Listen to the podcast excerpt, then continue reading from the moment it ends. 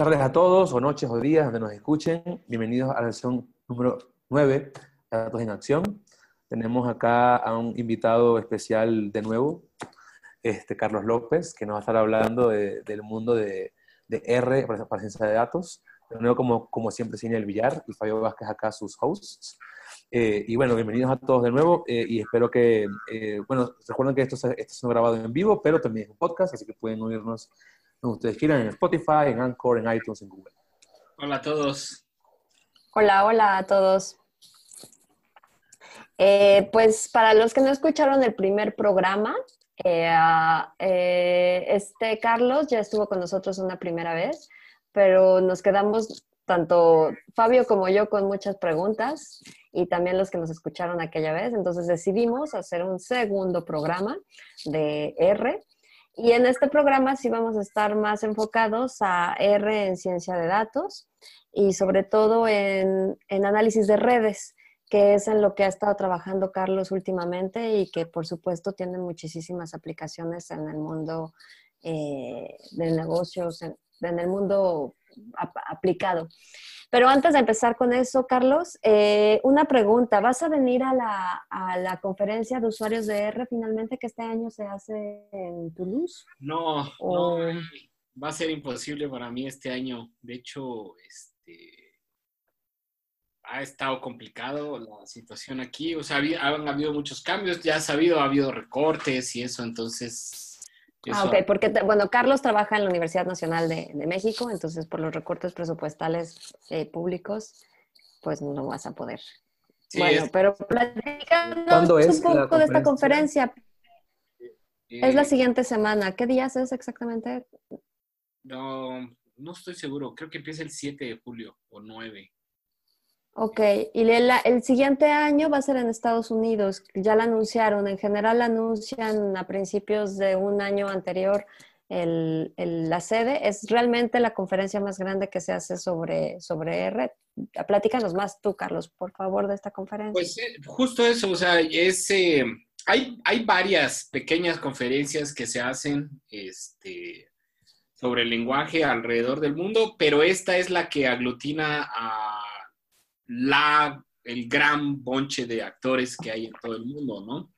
Este, tanto del lado académico, que tiene una fuerte componente académica, muchísima gente de la comunidad académica relacionada con la estadística principalmente, bioinformática también, este, y por supuesto todo, todas las compañías que están, que están apoyando al, al lenguaje, este, probablemente una de las más importantes ahorita es eh, RStudio y Microsoft, ¿no? Microsoft le está metiendo mucho dinero al, lenguaje también. Este, RStudio, bueno, lleva años ya, al menos unos 10 años eh, invirtiéndole muchísimo, más que nada esfuerzo técnico, ¿no? A, a, la gran cantidad de paquetes que tienen para, para hacer ciencia de datos y y bueno, ahí presentan todas las, las, las monerías más nuevas que mucha gente tal vez no esté al día y ahí es donde la gente se pone al día y puede ver hacia dónde está jalando el, el lenguaje en, en, general, ¿no? Y bueno, y por supuesto paquetes, investigaciones nuevas que se están haciendo, todo lo más nuevo se, se presenta ahí, ¿no? Está buenísimo. Oye, este, algo que, que, quisiera como que hablar antes de que comenzáramos a hablar sobre el mundo de R, todo esto. Eh, algo que pasó esta semana, ¿no? Que fue muy relevante en LinkedIn.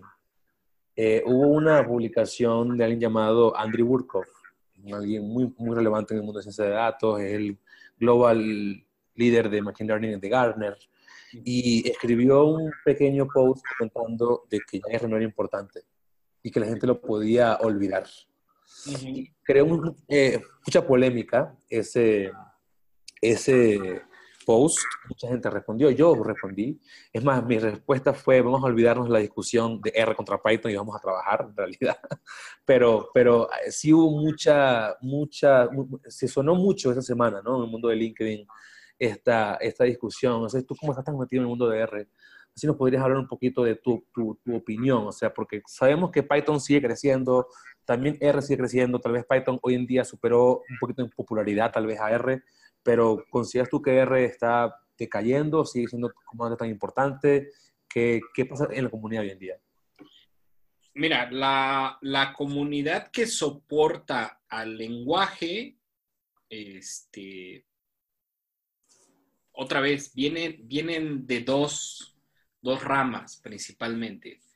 La primera es la comercial y donde hay intereses comerciales por hacer que el lenguaje este, sea más usado, ¿no? En empresas, en, en desarrollos, ya sean pequeños, grandes. Y esas empresas, te digo, las dos más importantes es RStudio y, y Microsoft. Son las dos principales. Pero hay muchas más, ¿eh? O sea, no, no son las únicas, hay muchas más. Y lo que hacen estas compañías es tratar de generar una, un ecosistema que les permitan a los usuarios, una, entrar de manera muy fácil, ¿sí? Y dos, tener la infraestructura necesaria para poder construir aplicaciones. Que al final del día eso es lo que, lo que, lo que como analistas o programadores, otros de otro lado, o ingenieros de datos están buscando, ¿no? Eh, por otro lado, viene toda esta comunidad académica que está escribiendo paquetes, está desarrollando nuevas técnicas estadísticas, está implementando nuevos algoritmos en este lenguaje. Eh, y esa, esa, esa inercia que trae esa comunidad no tiene en sí un fin eh, comercial, pues, ¿no? Eh, ellos están tratando de desarrollar las cosas en las que pueden desarrollarlas. O sea, muchas veces es un poco complicado tratar de implementar una nueva técnica en cualquier otro, en cualquier otro lenguaje más el que estás usando. O sea, tú lo puedes ver en los 60, 70, o sea, muchas técnicas que se, que se desarrollaron en los 60, 70, 80, 90 tal vez, se desarrollaban en lenguajes este, muy, por decirlo ahora, antiguos, ¿no? O sea, mucha gente que que usa Fortran, mucha gente que usa C, mucha gente que usaba S, ¿no? Este, el problema con S, como ya lo habíamos dicho anteriormente, era que, bueno, estabas limitado eh, por, por la, la cerradez del código fuente, no tenías la libertad de poder acceder a ese código. Entonces, cuando aparece una, cuando aparece una versión de S que es libre, entonces todo el mundo está feliz porque, bueno, si hay un problema cuando yo estoy implementando un modelo, un algoritmo, una nueva técnica, este, pues puedo ir, acceder a ese código fuente, modificar las cosas que necesitan ser modificadas para poder entonces implementar lo que necesito implementar. Entonces, bueno, eh, regresando al punto de la, de la discusión, a mí me parece que otra vez, o sea, es una herramienta más, ¿no? Y como, y se debe tratar como tal, o sea, yo eh, uso mucho el lenguaje, me encanta, me gustan mucho las cosas que hacen, hacen cosas increíbles, otras cosas no son tan buenas, este, hay muchas cosas por las cuales uno, uno se puede quejar, pero eh, yo la veo como una herramienta más, pues, o sea, me aboco a, esta parte en particular de este lenguaje, pero a mí me parece que cualquier herramienta que sea de carácter libre, donde la gente tenga más libertad para poder implementar sus cosas y donde se pueda, y donde pueda ser de fácil uso, adelante, o sea, no hay ningún problema con eso. O sea, no, probablemente yo nunca haría una declaración del tipo, ah, tal lenguaje está muerto. Ah, Mira, a Fortran lo han declarado muerto. Cada año lo declaran muerto, pues, ¿no? Y, si tú, y, si tú, analizas, por ejemplo, uno de, los grande, uno de los grandes aportes de la comunidad científica este año este, fue el, el, el uso, el, perdón, la imagen esta del, del hoyo negro. ¿Se acuerdan? Sí. Hace, hace un par de meses que, que apareció. Y si tú observas en qué fue desarrollado gran parte del código de, de, de esta, este, tú vas a ver que, bueno, las cosas bonitas y nice y las técnicas bonitas están desarrolladas en Python en su gran mayoría, pero detrás de ellas hay un chorro de cosas encima, ¿no? Y vas a ver que va a haber Fortran, seguro hay Fortran, ¿no? Hay muchísimas bibliotecas numéricas de las cuales mucha gente ya ni siquiera se quiere hacer cargo, este, o sea, más bien las usan por default, pues dicen, bueno, ya están tan bien hechas que ¿para qué les metemos más mano, ¿no? Eh, que, que entonces siguen siendo es, escritas en, esas, en, esa, en esos lenguajes. Entonces, pues eso, o sea, es una herramienta más. No, no, no, no veo la necesidad eh, de declarar a una u otra muerta o más popular o lo que sea. O sea, las condiciones actuales, perdón, han permitido que, que Python sea muy popular en este momento, ¿no? Pero hace 10 años, si tú me preguntas, Ruby era muy popular y todo el mundo pensábamos que Ruby iba a, arrasar dentro de, de, de la, de la comunidad de desarrollo para el web o incluso para, para la, la cosa esta de, del análisis de datos, pero no fue así, ¿no? O sea, eh, las circunstancias que hacen popular a un lenguaje son multifactoriales y muchas veces no se puede predecir que puede hacer muy popular un lenguaje o no, ¿no? Entonces, yo lo que, lo que, lo que pienso es que uno puede tener dos, dos razones para usar un lenguaje. Una es la facilidad de uso, o sea, qué tan rápido puedes aprenderlo para empezar a hacer cosas. O sea, uno en realidad no, no, no pasa la vida, ay, ahora voy a aprender este otro lenguaje. No, más bien tengo que hacer una chamba muy particular y tengo que implementar estas ideas en un lenguaje de programación para poder probar, implementar un sistema o X razón. Este, entonces, bueno, lo que te funcione mejor es lo que, lo que, lo que te va a servir, pues, ¿no? Algo, Ahora. algo en lo que yo he estado, perdón por interrumpir, algo en lo que bueno, en, en, cuanto a mi vida profesional, porque yo también, bueno, yo me siento mucho más segura en general con R que con Python, pero eh, cada, que, cada que programo en R y que ya se va a desarrollo de software en la parte de, de, R, siempre sientes la presión de los ingenieros de datos de, ay, ¿por qué no lo hiciste en Python? No les gusta R a, a los desarrolladores, pues entonces no hace ningún, no hay ningún esfuerzo como de que las herramientas utilizadas en general para ya la escalabilidad del producto o el desarrollo del producto realmente como desarrollo de software eh, sea compatible con R. O ustedes como ven, por ejemplo, en esta parte tal vez los contenedores ya puedan ayudar un poco más a, la, a, a, que, a que R se desarrolle de igual manera que Python.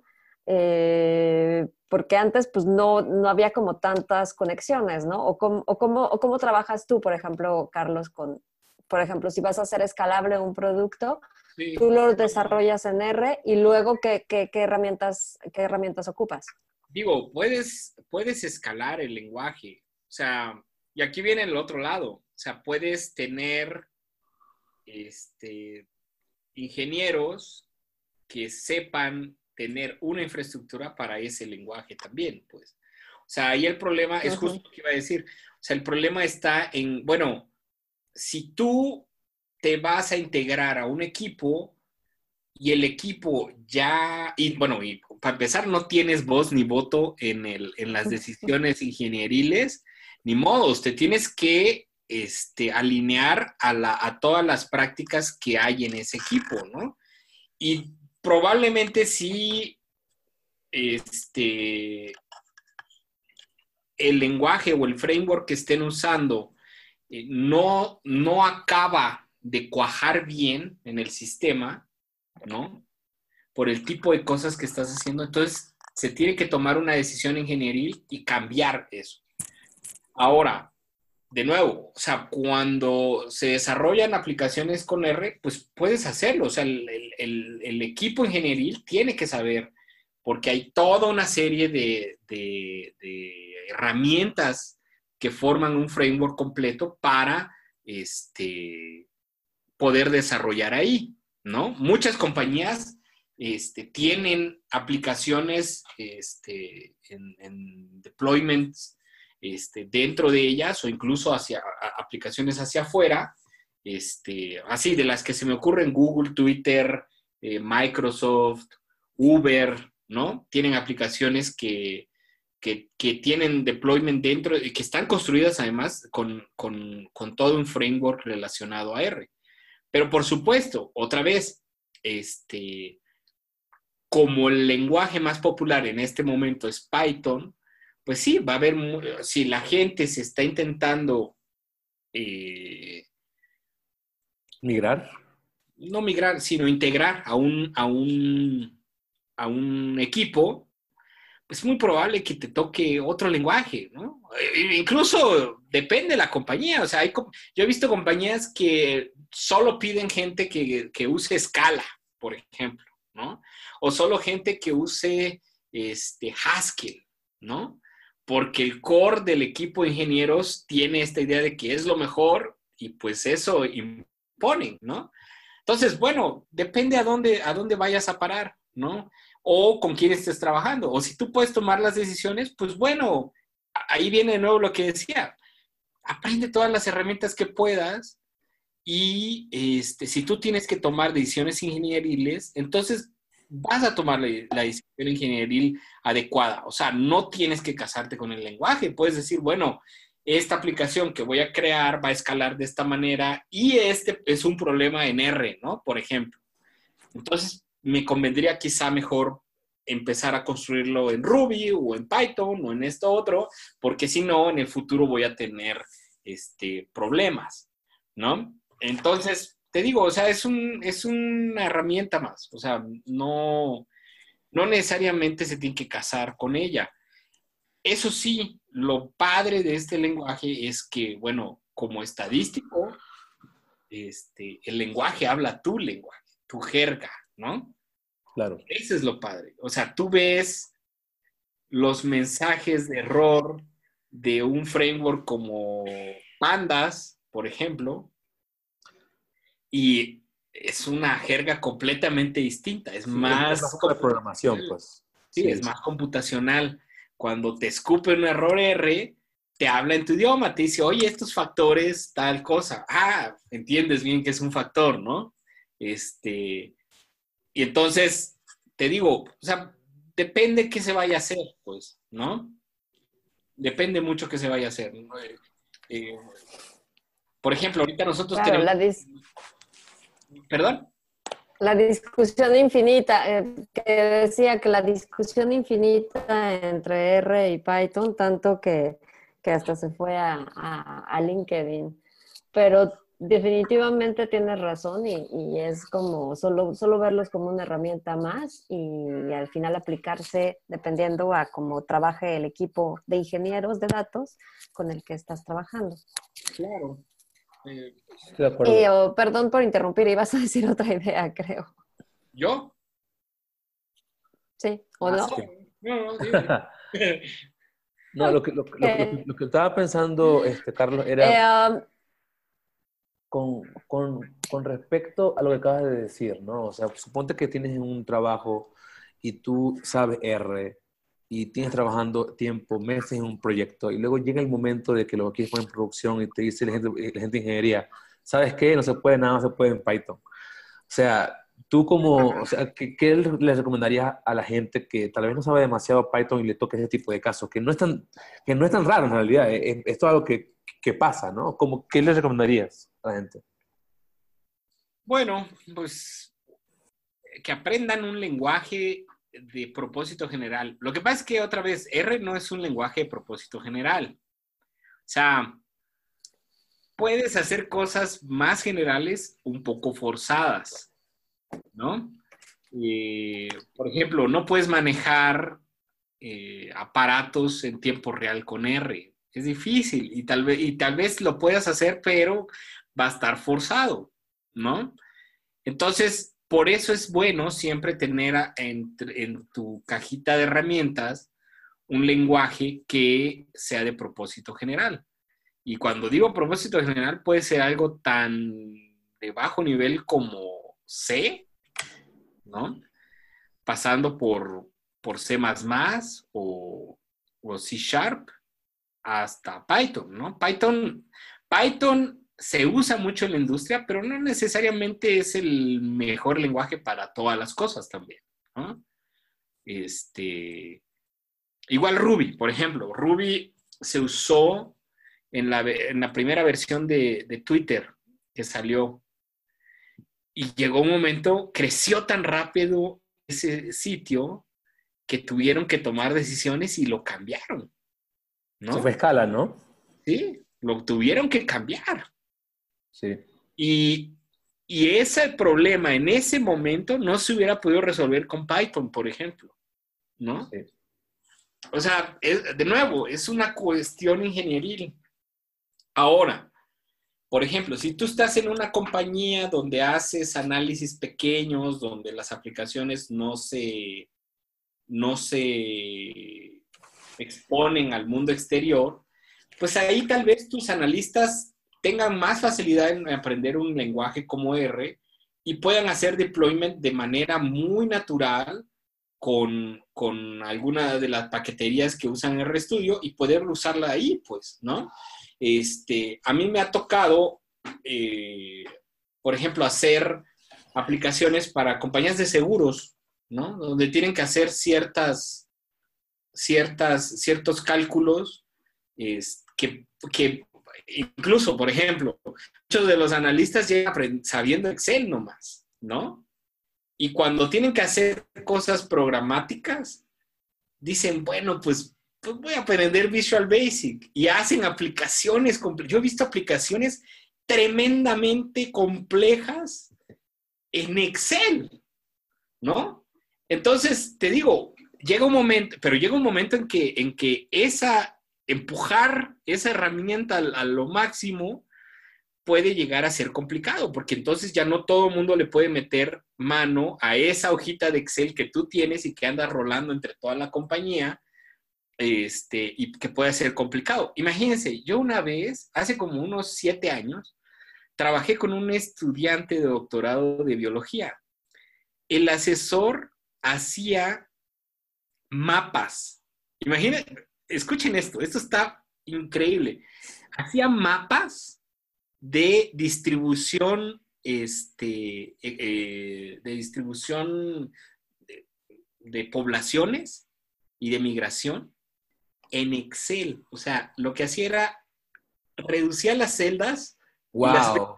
Y, cada celda la veía en Excel. Y así creaba todo un mapa del continente americano y luego hacía simulaciones con esas celdas. Y entonces tú podías ver la mancha de la distribución geográfica a través de los años y del tiempo moviéndose en el mapa, pero el mapa tú sabías que eran puras celdas de Excel, era una cosa impresionante. Qué trabajo tan grande ese. Sí, sí, sí, Y entonces ahora tú piensas esto y tú dices, bueno, ¿puedo hacer eso en R? Eso es súper fácil hacerlo en R, ¿no? Y, y usas una, una abstracción de más alto nivel. Ya no tienes que abstraer o sea, imagínate, otra vez, estaba usando una hoja de cálculo con un semilenguaje que tiene encima para hacer una aplicación de eso. Eh, o sea, era, era impresionante. O sea, a mí, lo que me sorprendió fue que, bueno, o sea, este investigador que hizo esto, qué ganas y qué maestría en lograr tener esa, esa imaginación para lograr hacer eso, ¿me entiendes? es impresionante. Entonces, otra vez, hay muchas cosas que en R son relativamente, o sea, yo lo que, yo lo que sí pienso es que R es un lenguaje que es bueno para la reflexión, para probar ideas, ¿no? O sea, si tú estás en un área en donde te toca probar ideas, en donde te toca este, hacer prototipos, es una cosa es muy rápido puedes aprender muy rápido el, lenguaje, puedes hacer aplicaciones muy rápido y además puedes hacer deployments para hacer este, el proof of concept que le llaman, ¿no? Es muy fácil hacer eso, ¿no? Y ya de ahí, otra vez, lo que yo decía, bueno, pues si, si los ingenieros no les gusta usar ese lenguaje, pues pueden usar el que ellos quieran. Pero eso sí, por ejemplo, este, implementar una prueba de hipótesis este, muy particular va a ser complicado, pues van a tener que ir a leer libros y van a tener que romperse la cabeza un rato para poder implementar una cosa así, ¿no? Claro. Oye, y esto se me hace como buen punto para iniciar con el análisis de redes y R, que es uh, que he visto como en tus, en tus en tus redes sociales que últimamente has trabajado con eso, ¿no? Sí, bueno, yo me interesé, yo he estado muy cerca al, a los grupos de sistemas complejos de, del instituto y de la UNAM en general.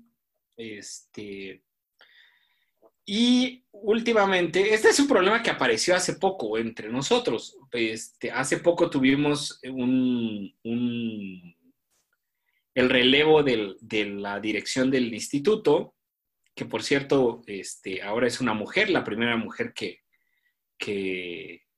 tiene la dirección del instituto, entonces estamos muy contentos.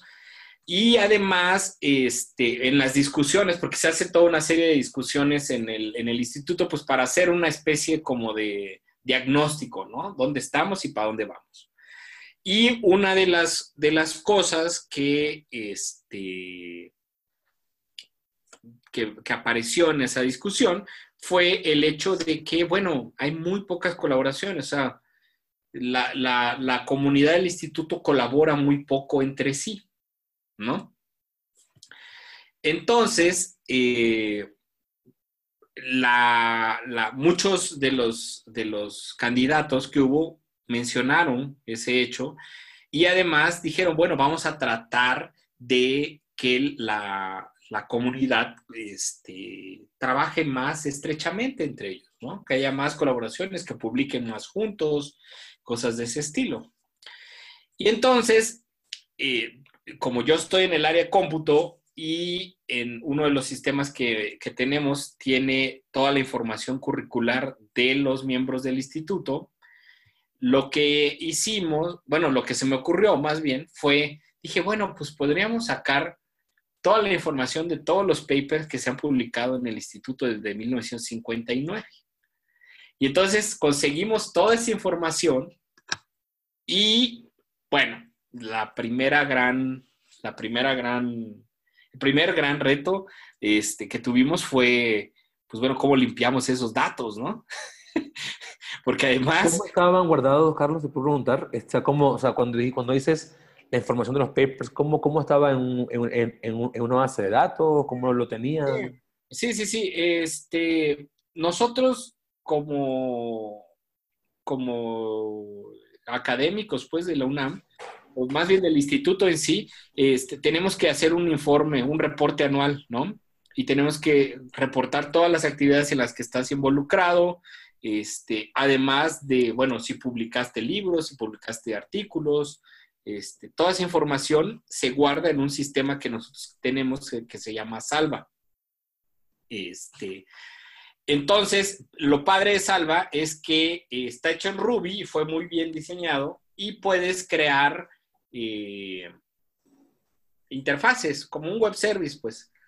Y entonces el, el, administrador de ese sistema creó un pequeño web service donde tú le pones un URL y lo único que cambia el URL es el año y lo que hace es escupe un JSON con toda la información que queríamos, los nombres de los investigadores, el nombre del paper, el journal en donde se publicó, el año, este, el DOI, todo eso, toda esa información en un JSON. Y entonces no, tú lo puedes hacer una conexión entre R y ese JSON, más bien haces una conexión, bajas el JSON, lo parseas y generas un data frame. ¡Pum! Está bien simple. Bueno, relativamente simple, porque luego viene el otro gran problema, que es que, bueno, todos los investigadores, más bien, esto es un problema que no solo pasa en, en, nuestro instituto, sino en la academia en general, y es un problema que todavía está un poco abierto, que es cómo tener un identificador este, único para cada artículo, porque a nosotros nos pasaba que, bueno, un investigador lo mete y le pone una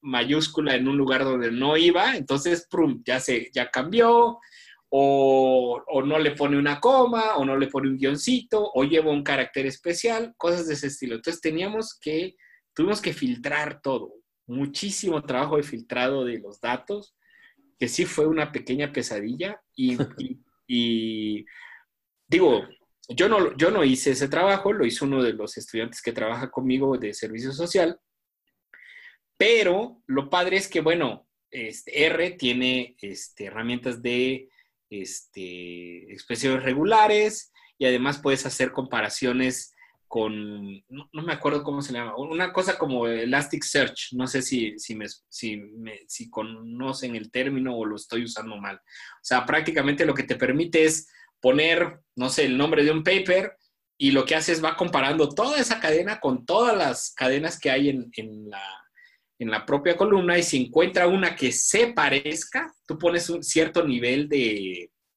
de tolerancia de errores y si encuentra una parecida, pum, te la pone y entonces ya tú puedes hacer el match con esa otra, ¿no? Sí, eso como, como un key collision, yo creo que se llama eso. Sí, no, no recuerdo bien, este, pero bueno, hay un paquete que ya hace eso, ¿no? Y es súper bonito, porque, porque así como te digo, o sea, tú puedes decir, mira, yo quiero, yo tengo esta cadena y quiero que me des las cadenas que se acerquen eh, con al menos cinco o diez caracteres diferentes, tal vez, ¿no? O sea, das, entrada a que haya diez errores, ¿no? O una cosa así, tú pones cierta tolerancia. Entonces, pues una vez que ya tuvimos todos esos datos, entonces vino la, pues la primera pregunta que se nos ocurrió, que fue, bueno, pues cómo están relacionados entre sí, ¿no? Nosotros teníamos información de los papers, de los journals y teníamos información de los autores. O sea, por cada investigador del instituto, si tenía, si estaba en el mismo, este, en el mismo paper, pues había una entrada por cada autor. Entonces empezamos a hacer toda la red y pues ya nos dimos cuenta que pues sí, o sea, esa red ha ido evolucionando, era muy simple en los primeros años, por ahí del 59, porque además eran bien poquitos, ¿no? Y ahora, conforme van avanzando los años, van entrando más investigadores, van retirándose otros, van este, también eh, llegando e integrándose a esa red, este, ya no solo investigadores del instituto, sino postdocs y también estudiantes de maestría, estudiantes de doctorado, eh, y los técnicos académicos que a veces participan en algunas de las investigaciones y publican también, ¿no? Entonces, bueno, logramos mapear toda la red. Y ¿Con qué paquete hicieron eso? Porque alguien se pregunta, ¿con, qué paquete hicieron el mapeo de la red? ¿Con, ¿con qué hicimos el mapeo? O sea, ¿qué, paquete usamos? Ah, sí, bueno, hay varias, hay muchas. Este, pero a nosotros nos gusta mucho una que se llama Biz Network. No sé si la han visto. que es una que lo que hace es, te no te genera una gráfica, o sea, una imagen de la gráfica, sino que te genera un, un cuadrito este, que tiene JavaScript probablemente de frente. Entonces puedes interactuar con la red. Tú puedes puedes hacer, ya sabes, no sé si han visto estas bibliotecas que, Plotly, ¿has visto Plotly? Ajá. Bueno, Plotly te permite tener interacción con la gráfica que generes. Este, pero en realidad es JavaScript, ¿no? Lo que tiene.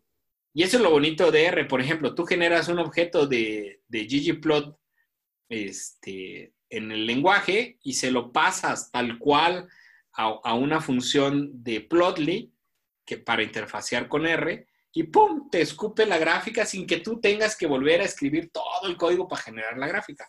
Pues más o menos pasa lo mismo aquí. O sea, tú generas los datos que requiere la red y le pasas, le pasas esos data frames a la, a la función de BizNetwork y te genera la redecita.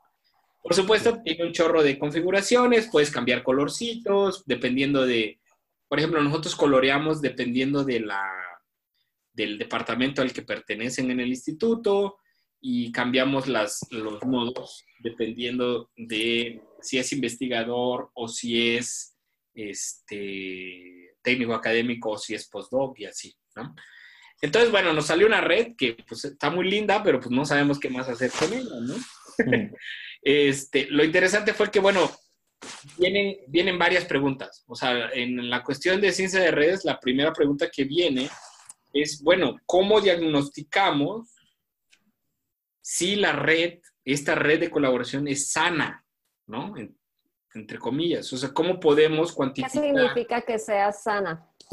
Porque esa es una pregunta misma de investigación, ¿no? O sea, decidir o más bien tratar de cuantificar cómo diagnostica si una red es sana. ¿Sana en, qué términos? Bueno, pues que hay colaboraciones, que la colaboración es rica, que la colaboración es constante, ¿no? Ese tipo de, de, de, preguntas, pues se tienen que contestar con, ese, con estas herramientas. Y luego, la, pregunta que nos, nos, quisimos responder primero, antes que esta, de, que fuera sana, porque todavía seguimos trabajando en eso, es, bueno, ¿quién podría colaborar con quién en el instituto que no haya colaborado antes? ¿No? Porque la dinámica social dentro del instituto es, todo el mundo llega a su oficina, se encierra y te pierdes. Y estás trabajando todo el día y ya acaba tu día y te vas, ¿no? O sea, hay muy, poca interacción. Eso es algo que nosotros como miembros del instituto nos hemos dado cuenta. Entonces dijimos, bueno, tal vez este, podríamos empezar a hacer algún tipo de, no sé si llamarle eventos o... Un sistema de recomendación, de colaboración. Sí, sí, pero basado en eso, justamente. O sea, nosotros dijimos, bueno, este, porque una cosa es un sistema que te dice, mira, estos dos deberían colaborar, ¿no? Pero muchas veces no colaboran por razones que tienen más que ver con la interacción social que hay dentro, que, hay por debajo de todo eso, ¿no? O sea, ¿qué tal si se caen, no? o bueno, así les adelanto, o sea, nos apareció que, que, que un investigador este, pues, tenía que colaborar, o sea, según nuestro sistema, tenía que colaborar con una de nuestras, con su esposa, ¿no? Que también trabaja en el instituto. Y ellos nunca colaboran. Entonces, bueno, por ejemplo, ahí, te, ahí, y acá viene algo que tiene que ver también con la ciencia de datos y que tiene que ver con, con que muchas veces los análisis que tú haces, no debes olvidar que estás tratando con personas, ¿no?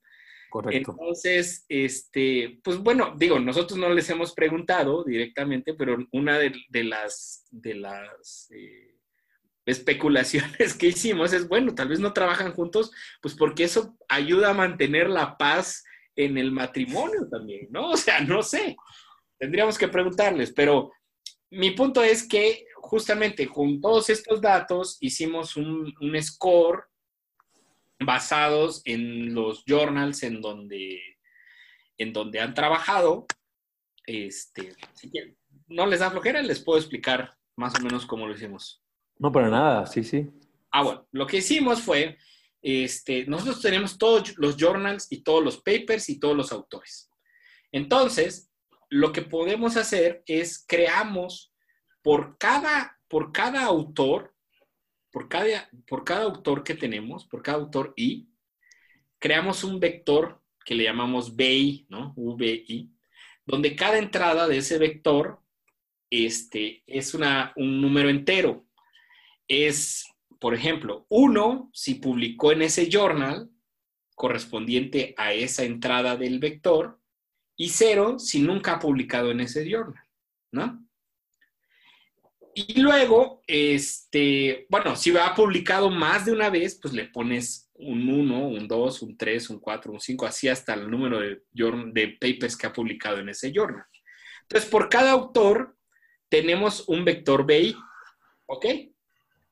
Y entonces tenemos una serie de vectores BI correspondiente a cada autor.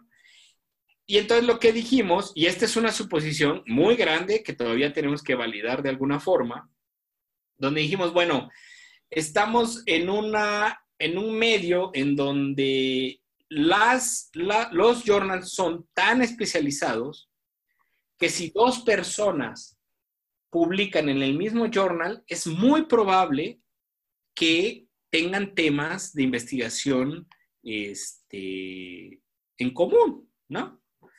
Entonces lo que hicimos fue, bueno, ¿cómo vemos qué tanto está un investigador tan cerca del otro? Y lo que se nos ocurrió es podemos pensar en esos vectores como un vector multidimensional donde si lo comparas con otro, con otro vector de otro investigador, pues entre más se acerquen a, cero el ángulo que tienen, pues es más parecido, ¿no? O sea, el, el caso extremo es este, dos investigadores que publiquen en exactamente los mismos journals van a tener un ángulo cero entre ellos. Y dos investigadores que este, no publiquen en ninguno en común, pues va a ser totalmente este, perpendicular. Perpendicular, ¿no? Y bueno, nos encargamos de, de calcular todos esos, esos, a, esa, a, todos los pares que, que, tenemos de todos los investigadores, creamos una nueva medida que le llamamos CIJ, donde I corresponde al investigador I y J al investigador J. Y ese, ese es un ángulo, en realidad es un ángulo normalizado entre 0 y 1, ¿no? Y es lo que le decía, 0 si publican en exactamente el mismo y 1 si son completamente perpendiculares y publica cada quien por su lado. Entonces, finalmente lo que hicimos fue sacamos todos esos datos y además teníamos que sacar todos los datos de los investigadores que ya han, que ya han este, colaborado entre sí, ¿no? Entonces, si ya han colaborado entre sí, entonces, bueno, tengo que desechar ese valor porque pues, ya no me sirve, ya colaboraron, ya, ya, ya no sirve mi recomendación de colaboración. Y una vez que tengo este, todos esos que, que, nunca han colaborado, entonces tengo que encontrar un valorcito entre 0 y 1 para hacer un corte de caja, ¿no? Es decir, los, a partir de este valor, todos los que estén por debajo de eso deberían juntarse, platicar, hablar, este, comentar en qué están trabajando, porque hay una alta probabilidad de que pudieran este, colaborar juntos, ¿no? Y pues eso, eso, es lo que hicimos. Este, hicimos una pequeña aplicación. No sé si les puedo mostrar aquí. No puedo, no puedo hacer una... Eh, sí, puedes darle share debajo. Hay como, una, como un botón en verde. Si puedes verlo. Ah, ya vi, sí. Ok, y ahora... Le das share screen y todos van a poder ver tu pantalla. Ok, entonces ya le dimos share. Ahí está. Y entonces... Lo que... Estamos viendo tu WhatsApp. Ahí va. Entonces, fíjense, esta es justo la, la aplicación ahorita ya, fíjense, fue, todo, todo lo que hacemos es este, totalmente en, en, R y en, esta, en este paquetito que hicimos se hace absolutamente todo, se hace el filtrado de los datos, este, el cálculo de, la, de los vectores, este, el cálculo de los ángulos entre los vectores y finalmente lo que tenemos es justo esto. No sé si lo alcanzan a ver. Sí lo ven, ¿verdad? Sí, se ve tu pantalla, pero no se ve todavía nada como. Sí, sí, estamos viendo, se está cargando. Ah, ya. Sí. Se está cargando. Ahí va, ahí va. Es un shiny, ¿no? Sí. Um, en realidad no sé por qué está tardando tanto. Normalmente tarda menos. Este, por ejemplo, aquí, no sé si ven que puedo escoger la ventana que quiero. O sea, porque es muy probable que, o sea, si pongo una ventana de 1959 a 2018, pues no, no tiene mucho sentido, ¿no? Incluso es muy probable que haya investigadores que ya ni siquiera estén trabajando y hacer una recomendación así, pues no tiene mucho sentido. Entonces, por ejemplo, estoy calculando ahorita una ventana entre el 2006 y 2018, este, Que eso es algo que también todavía tenemos que, que averiguar bien, eh, qué ventana, de qué tamaño de años es la ideal, ¿no? Debe haber una ventana óptima para poder hacer recomendaciones, porque un investigador que trabajó, no sé, en movimientos sísmicos, ¿no? En investigación sísmica hace 20 años, tal vez ya no está interesado en eso ahora, ¿no? Claro. Oye, Carlos, alguien pregunta si esto es similar al algoritmo de Spotify de recomendaciones. Ah, no estoy seguro. La verdad es que no, no he investigado sobre el algoritmo de Spotify. Este. Pero es muy probable que sí. Bueno, creo que Spotify usa una especie como de eh, Valle Base este, Naive, ¿no? No estoy segura. No, estoy segura. Creo que no, no utiliza el de matrices similares. Yo creo que usa el ALS, ¿no? Es probable. O es el de matrices similares, o no sé cómo, cómo, cómo se llame, pero... Acá adentro, eh, Carlos, ¿hay algún algoritmo de recomendación que ustedes usaron? Eh, no, todo lo hicimos a mano todavía. De hecho, el mismo algoritmo fue algo que se nos ocurrió ahí a la hora. Es probable que haya... Oye, Carlos, y una pre... Ya hayan hecho antes. Dime. Claro. Eh, una pregunta con respecto, por ejemplo, a los, a, los investigadores que quitaste de tu, de tu, muestra porque ya habían colaborado. Eh, ¿Verificaron si, su sistema de recomendación, en caso de que no hubieran colaborado, les hubiera dado buenos resultados? ¿O, o cómo estaba? Justo para, para evaluar el corte de caja que tú decías. Ah, eh, bueno, ahí fue otra vez. Te digo, como todavía estamos trabajando en eso, ese valor, si te das cuenta aquí abajito, sí se ve mi pantalla. Ajá. Sí, aún cargando, pero ahí se ve. Dice CIJ value, ¿no? Ese valorcillo, este, ahí es donde haces tú el corte de caja. Nosotros nos hemos dado cuenta que si está de 0.4 para, para 0, este, las, las recomendaciones son bastante buenas. Pero es a ojo de buen cubero, ¿eh? O sea, todavía no hemos decidido bien cuál es el valor óptimo. O sea, hay cosas que están todavía eh, en preguntas abiertas para nosotros, que es cuáles son los valores óptimos para poder hacer esto, ¿no? No sé por qué está tardando tanto. Perdón. ¿Y este trabajo lo estás realizando solo, solo tú por tu lado ¿Este trabajo contigo la directora eh, o quién va a tomar las decisiones con respecto a, a, todas estas cosas, por ejemplo?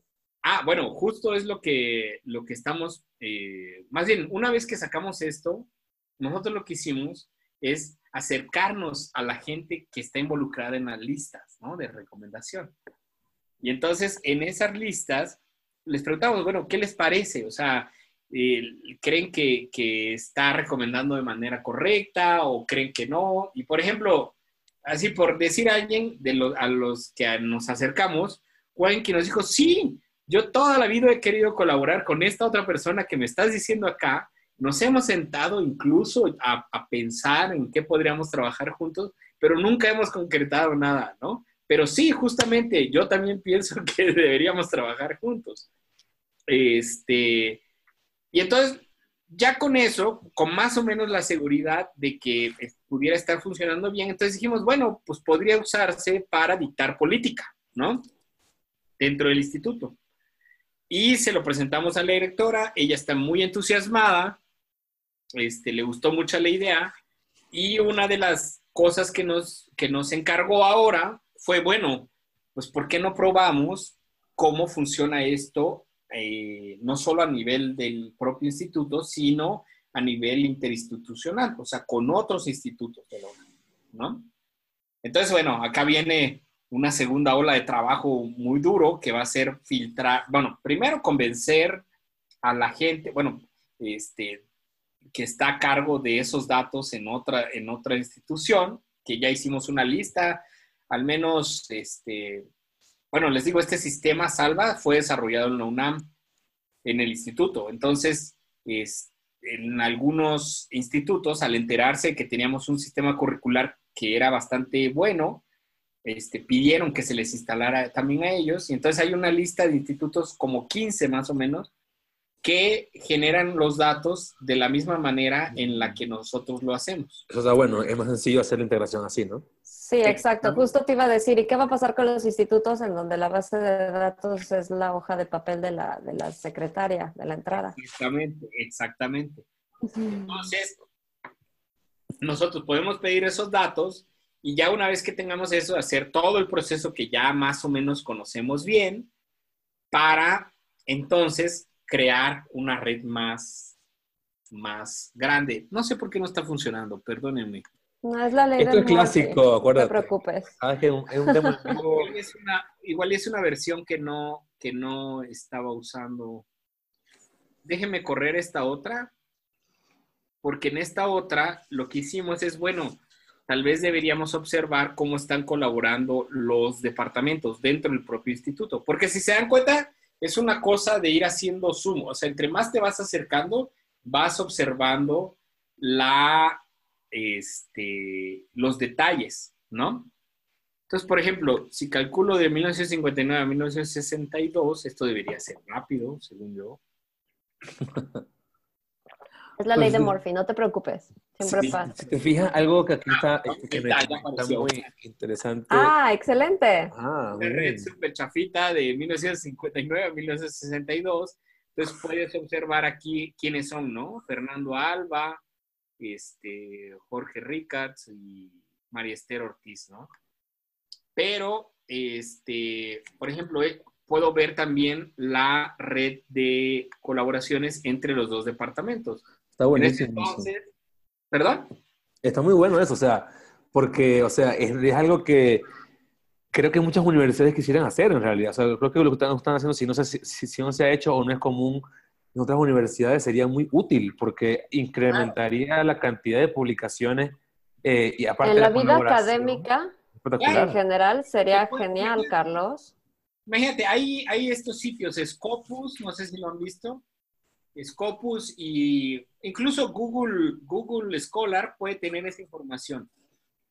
Y tú lo que puedes hacer es, bueno, me pongo a, me pongo a este, crear toda esa red e incluso observar cómo sea, cuál ha sido su dinámica a través del tiempo y tal vez, pum, pum, escupir unas recomendaciones, ¿no? O sea, eso es algo que todavía no se ha hecho en, en- en los sitios de, de- de información académica, ¿no? Y que pudiera ser útil. O incluso, este, les digo, uno va haciendo el Zoom. O sea, esto que están viendo acá es la red de colaboración el- del 1959 al 62 de estos dos departamentos, ¿no? O sea, hubo cinco colaboraciones entre física nuclear y aplicaciones de la radiación y la física experimental, que eran los departamentos de esos años. Pero si tú lo mapeas al, del 2008 al 2018, por ejemplo, puedes calcular esa red también y van a ver que entonces la red ya cambia,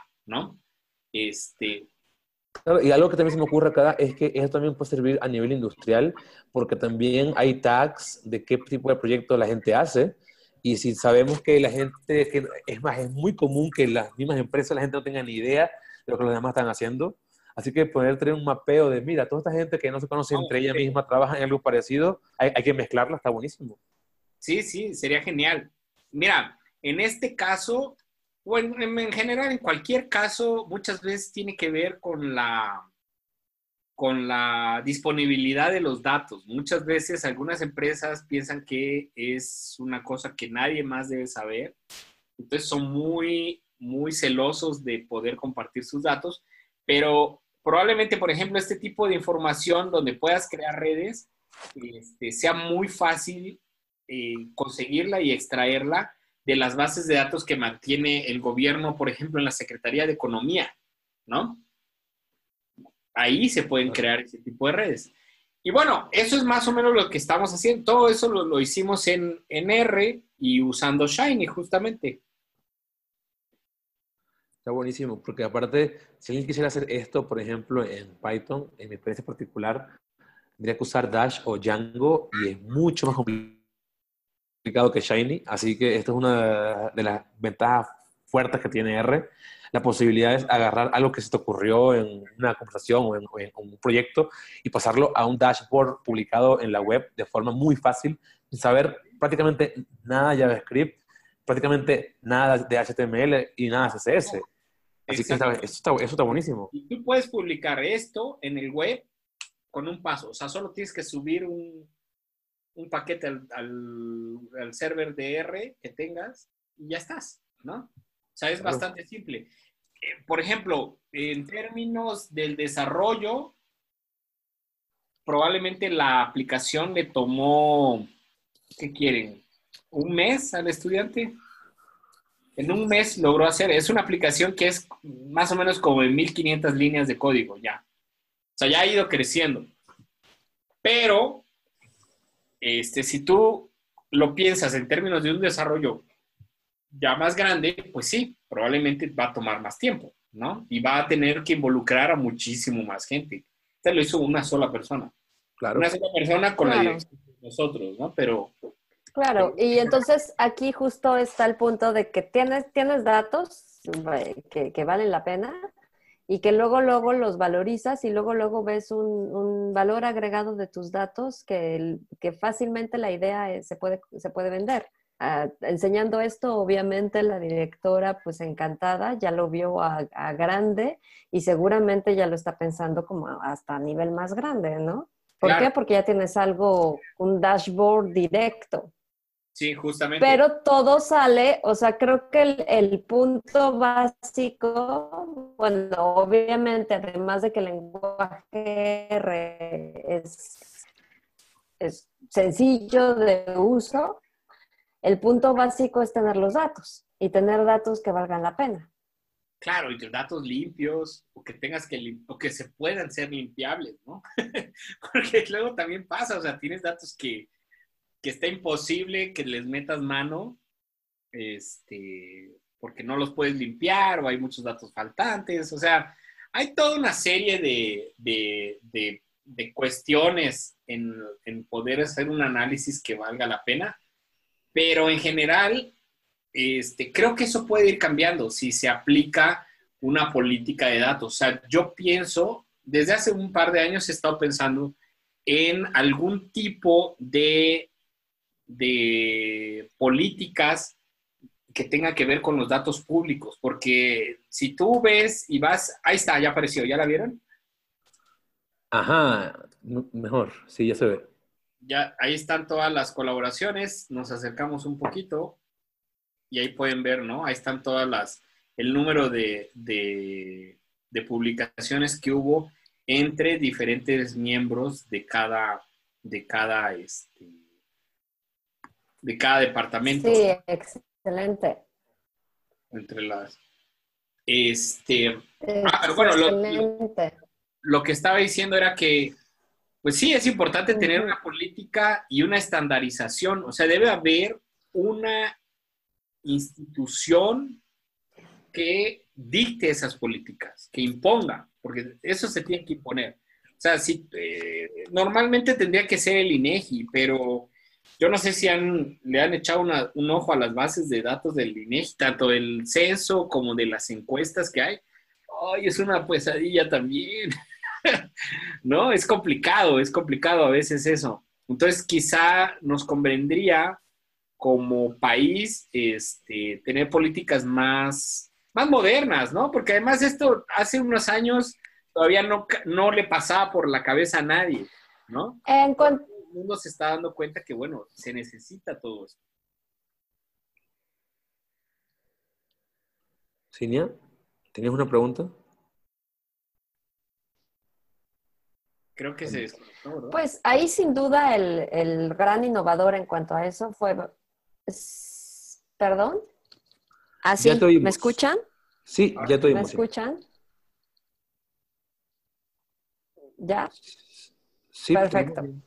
Eh, que en cuanto a lo que dices de que debe haber una institución que sea como el INEGI, eh, yo lo que creo es que más bien, ¿por qué no copiar el, modelo que tuvo Barack Obama de tener un Chief Data Officer del Estado? Y que él realmente sea la persona eh, indicada para dar todo este tipo de, todo este tipo de normas generales al, al país directamente. El INEGI como parte, pero bueno, ya lo, lo vimos en uno de nuestros podcasts con Ángeles Navarro, que son datos públicos, pero no abiertos, pero por otro lado tienes datos públicos. Digamos que hay como diferentes niveles de datos y entonces sí debe haber alguien que gestione todos estos datos y con un, con un pues, puesto de este tipo. Hay un problema con mi internet, perdón. Siento que estoy retrasada. Un poquito, pero normal. Oye, este, ya casi se nos acaba el tiempo, Carlos. No sé si quisiera tocar algún punto extra. O sea, en realidad ha sido muy útil porque aparte de que discutimos sobre el, que R aún es importante, vimos una aplicación muy fuerte y útil este, que podría, digamos, cambiar la forma en que las universidades trabajan de forma, digamos, muy, muy rápida. ¿No tendrías algún punto extra que quisieras tocar con, con, respecto al uso de R hoy en día y, lo que le queda a R en los años posteriores? Ah, mira, no quisiera hacer este, ningún tipo de predicción. Mí me parece que, que la, las mismas comunidades van a ir rechazando o aceptando el, desarrollo que, se, vayan tomando. O sea, en general, el apoyo que se ha recibido por medio de las compañías comerciales como RStudio y Microsoft, pues ahí van, o sea, han tenido, han tenido aceptación, se están adoptando, algunas no tanto, hay unas que han sido tomadas este, con mucha precaución, hay un, no sé si ubican a Matt Maluf, o Nat Maluf, creo. Él, escribió un libro muy popular de R que se llama The Art of Art Programming, que creo que fue uno de los libros que, que, recomendé la vez pasada. Este, si tú hablas con él o si tú ves su timeline de Twitter, eh, lo que dice es, no, pues eh, todo lo que está haciendo RStudio no sirve, ¿no? Prácticamente. lo, que está, lo que dice él es, bueno, se está creando una especie de, de dialecto, de RStudio Dialect, le llama él, donde la gente ahora tiene que escribir dialecto de RStudio, que tiene que ver principalmente con el uso de una herramienta, de un paquetito que, usa, que desarrolló RStudio que se llama Dippler. Ah, Dippler. Este, es maravilloso para hacer manipulación de datos, así cruces, este, tablas, todo, todo, todo lo que te puedas imaginar que necesitas hacer con datos, te lo hace muy bien y tiene toda una serie de, este, de verbos, le llaman ellos, que es, son los clásicos verbos que aparecieron primero en, en, Bitcoin y que ahora también se tienen que usar a veces este, en, las, en los data frames de R o, en general en cualquier data frame. Este, se están usando esos mismos verbos para hacer una serie de operaciones con, esas, con esos eh, data frames o, o, tablas, ¿no? Por decirles de otra manera, este, para hacer cruces, para generar otros datos, ¿no? O para hacer sumarios de datos. Y eh, el uso de esos verbos y de una cosa que le llaman eh, tubos, tuberías o pipes, este, no, no, no está tomado, no está siendo tomado por, por cierto sector de la comunidad de R este, con mucho gusto, porque piensan que se va a imponer una forma de trabajar que a ellos en particular no les gusta.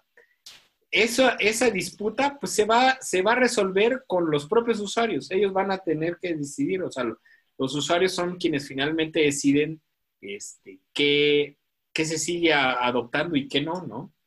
Pero bueno, yo espero que, pues que, que sea sano todavía el, el, el lenguaje, que siga siendo popular, es muy popular, les digo, entre la comunidad que tiene que hacer análisis y, en este tipo de cosas, donde tienes que probar cosas rápidas, ¿no?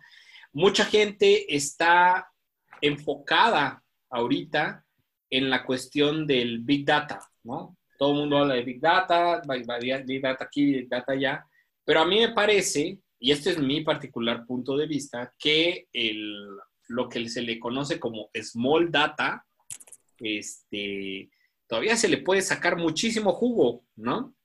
Eh, y la mayoría de las empresas no tienen una infraestructura de Big Data todavía. Entonces, muchas veces el Small Data puede ayudarles a tener, este, pues, alguna visión o un insight, ¿no?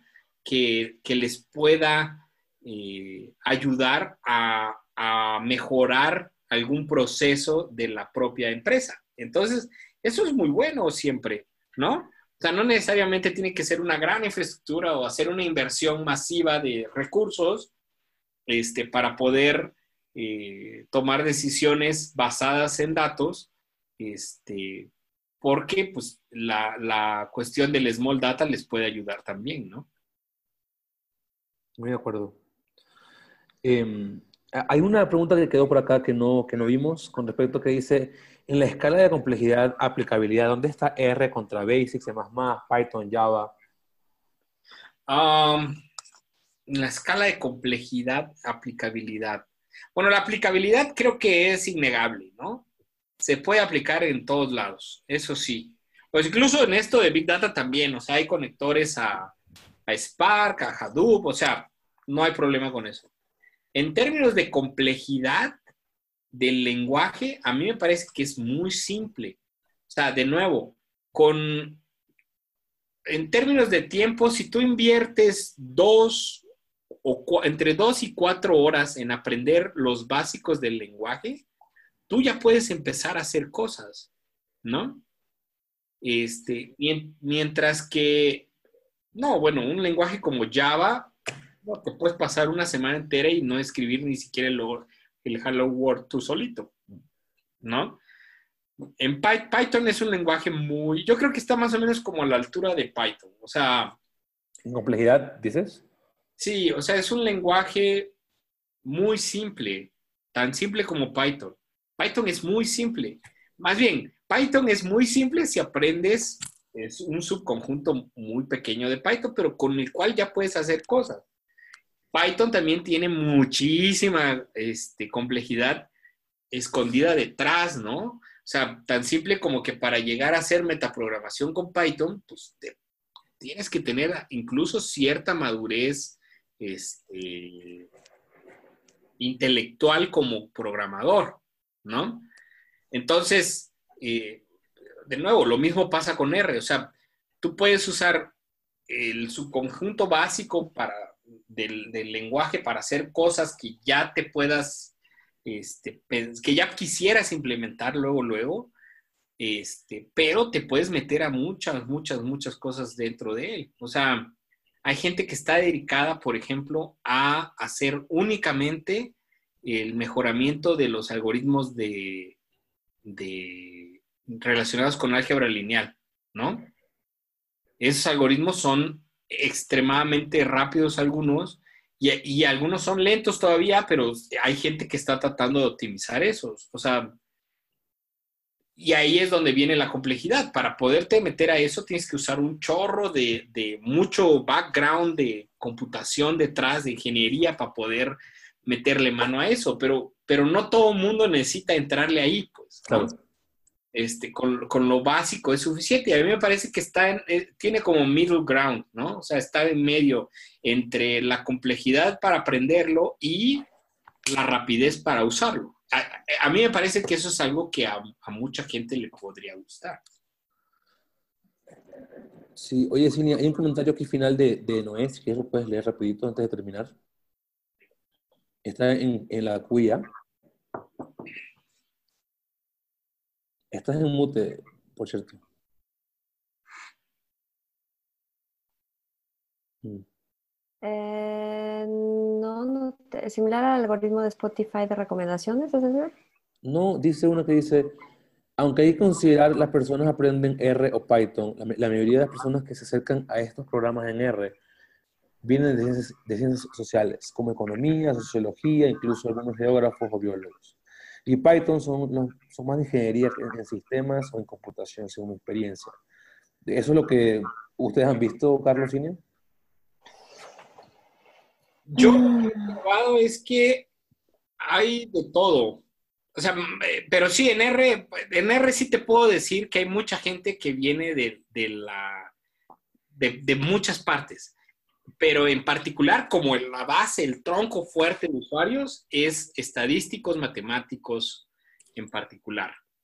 Y, pero también vienen otras ramas que vienen gente de ciencias sociales, gente de biología, gente de economía, gente, incluso periodistas, ¿no? En periodismo R está siendo popular porque puedes hacer cosas muy rápidas este, para hacer análisis e incluso para hacer graficación, cuando tienes que, incluir algún tipo de gráfica o, de ayuda visual para un, artículo de investigación, muchas veces, este, y en el cual te estás ayudando en datos, muchas veces eh, es muy útil saber usar R, ¿no? Eh, es uno de los lenguajes más popular, es entre periodistas. ¿Qué ibas a decir, Cinia? Perdón, te Que mm, yo creía justo que, mm, creo que justo con respecto a lo que dices, que tiene que ver con, por ejemplo, en las escuelas, para, para, la, para las escuelas al final, los alumnos toman clases de estadística o de matemáticas. Sin embargo, es difícil que alguien de ciencias sociales tome clases de cómputo. Y justo eso es lo que hace la diferencia. La clase de estadística se las van a dar con R principalmente y si tuvieran clases de, de, cómputo, tal vez se las darían, se las darían con Python, pero como no es el caso en ciencias sociales, pues entonces R es el que sobresale. E igual para todas las áreas, para biología, para etcétera, etcétera. Entonces, sí, sí, sí estoy de acuerdo en ese punto de que la gente de sociales o de otras áreas están mucho más acostumbradas a R que a Python. Pero siento que esa diferencia se hace desde las universidades. Sí, de acuerdo. Sí, totalmente. Mm, bueno, entonces creo que ya con esto estamos terminando. Este nuevo a todos, este, gracias por estar acá. Eh, Carlos, por volver al, podcast.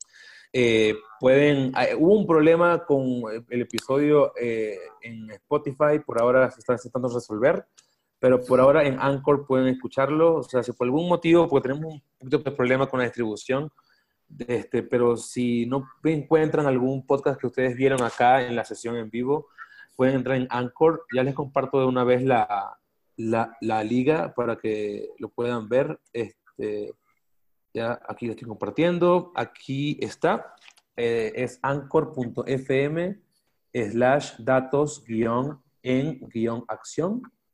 Cualquier cosa, si no encuentran por ahí algún podcast en Spotify o en Google o en iTunes, ahí pueden verlo. Y déjame dar un anuncio antes, antes de terminar. Ah, eh, eh, es para la fecha de preregistro para la RIA, que será en México este año, la 2.0.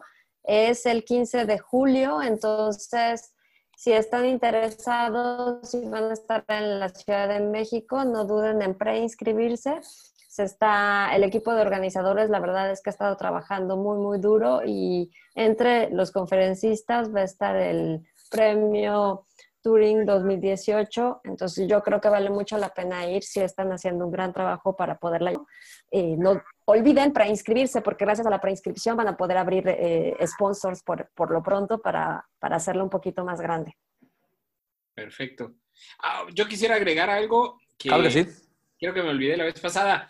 Eh, mis redes sociales, alguien también preguntó por acá, es eh, en Twitter estoy como arroba natorro y eh, también tengo, el, tengo un canal en YouTube que acabo de abrir hace poquito que se llama Massive Trend. Este, se los escribo en YouTube. Y ah, estoy subiendo algunos videos donde enseño a hacer algunos análisis con datos públicos, este, eventualmente es probable que este año esté sacando un pequeño cursito extra, un nuevo curso, este, que tiene que ver justo con el Tidyverse. Y pues bueno, ojalá puedan seguirme y echarle un ojo al canal y si tienen este, sugerencias, pues son bienvenidas. Sí, están padrísimos los videos, los recomiendo. Y de cualquier manera, todos los, todos los comentarios, todo lo que pasa en los podcasts y las invitaciones para la RIA y los programas de YouTube de Nato o de otros panelistas, todo lo publicamos en las redes sociales de Datos en Acción y de Ciencia y Datos. Sí, alguien pregunta dónde no, no, duden. Ah, el registro, a ver, espérenme. por aquí lo debo de tener. Eh, la página es ria.org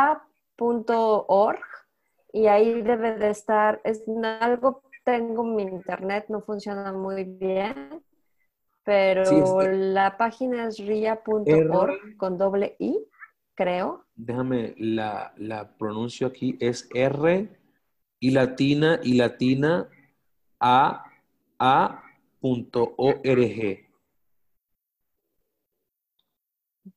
Gracias, Fabio. Porque mi internet está... Y ahí hay un vínculo para el, para el preregistro. Perfecto. Excelente. Bueno, entonces, eh, bueno, de nuevo gracias a todos, gracias Carlos, gracias Cinia. Esperamos verlos en la sesión siguiente de Datos en Acción. Recuerden suscribirse en el podcast, en las sesiones, para que puedan seguirlo escuchando y, y con sus amigos compartirlo para que lo pueda oír más gente. Vale. Muchas gracias, Carlos. Mucho gusto verlos. Gracias, Fabio. Gracias, hasta luego. Chao. Bye bye. Bye.